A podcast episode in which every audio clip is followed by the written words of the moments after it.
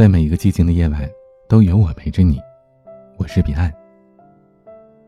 抖音上有一个很火的短视频，一个人跟他兄弟借钱，事后呢不还，于是问他兄弟：“哎，这钱我能不能不还呢？”他兄弟说：“能。”接下来，这个人脸上一下子就红了，被打的。当然啦，这只是个段子，可是，在一笑之余，却让人细思恐极。生活当中，总是有那么一些人。做出让人无法接受的行为，却想单凭几个字就相安无事。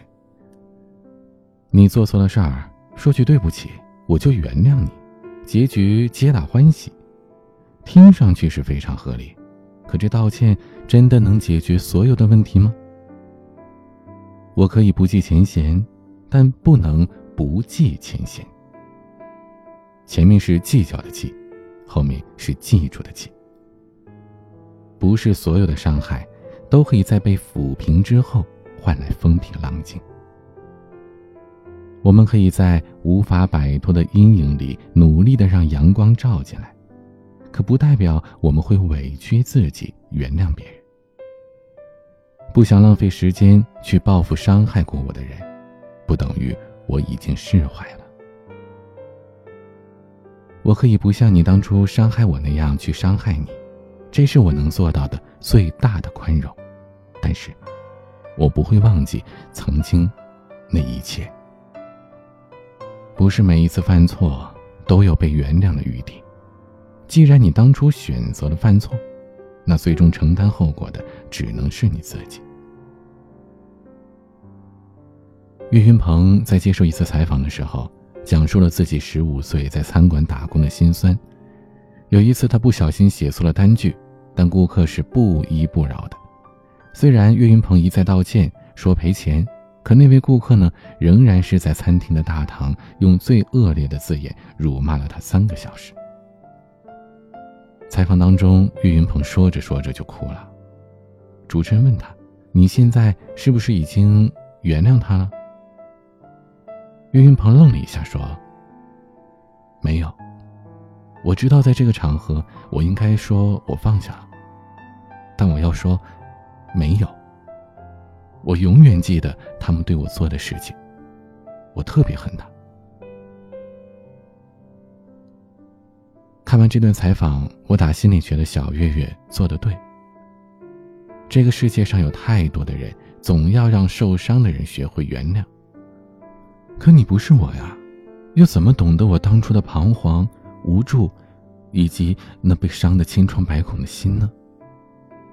人心都是肉长的，那些直击内心的枪林弹雨，无法只用一句抱歉就轻易释怀。生在黑暗的人，即使有一天来到光明，也会永远记得黑暗里的痛。我做不到心无芥蒂，若无其事。人，总得为自己的错误。付出代价。很多人的道歉呢，不是在说对不起，只是为了逃避责任。有些破洞可以用东西来填补，可真正的伤痕却不会在岁月当中消失，只是在时光的磨练当中更加显著了。很多时候，人们无法做到原谅，因为那些造成的伤痛始终都在，所以犯错者没有资格被原谅。在马南波杰克里，赫布对波杰克来说亦师亦友。在波杰克最艰难的时候，赫布对他不离不弃，一直支持他。可就在他们的合作节目获得了巨大成功的时候，赫布的特殊身份曝光了，影响了节目的收视率。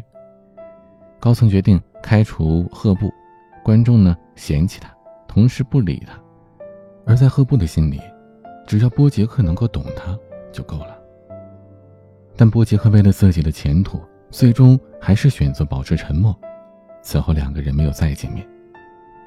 后来，赫布身患癌症，波杰克过不了内心那道坎，便去探望他，并且真诚的道歉：“赫布，对不起。”而赫布却说：“你可以向我道歉，但我也可以选择不原谅。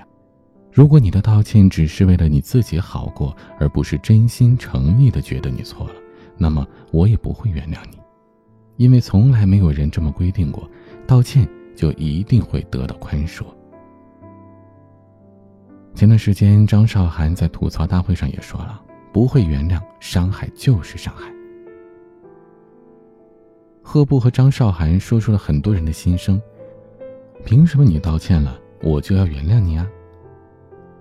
我们从小都被教育知错能改就是好孩子，于是人们总是顺其自然地认为，道歉就应该得到原谅，对不起就可以让往事烟消云散。可是，如果道歉有用，要警察干什么呢？强制别人接受道歉，剥夺了他们自我表达情感的权利，这难道不也是另一种伤害吗？原谅不是我的义务，不是所有的错误都可以被原谅的。也不是所有的失去都可以再回来。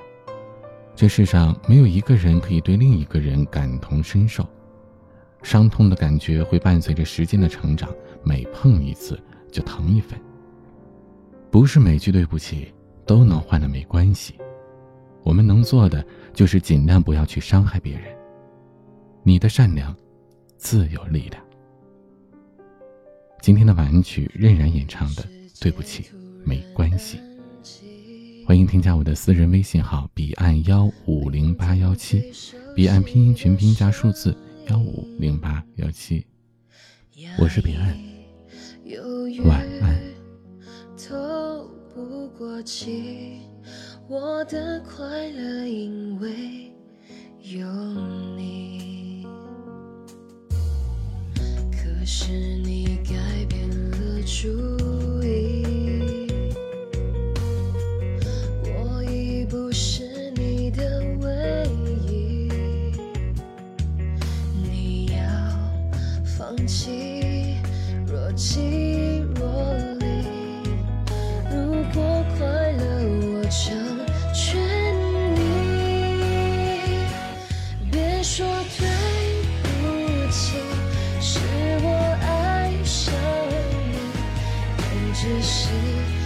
像独角戏。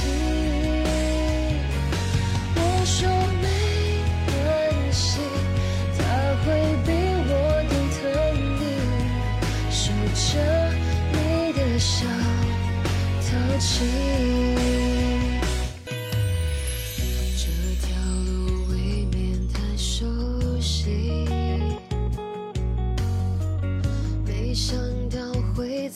这分离，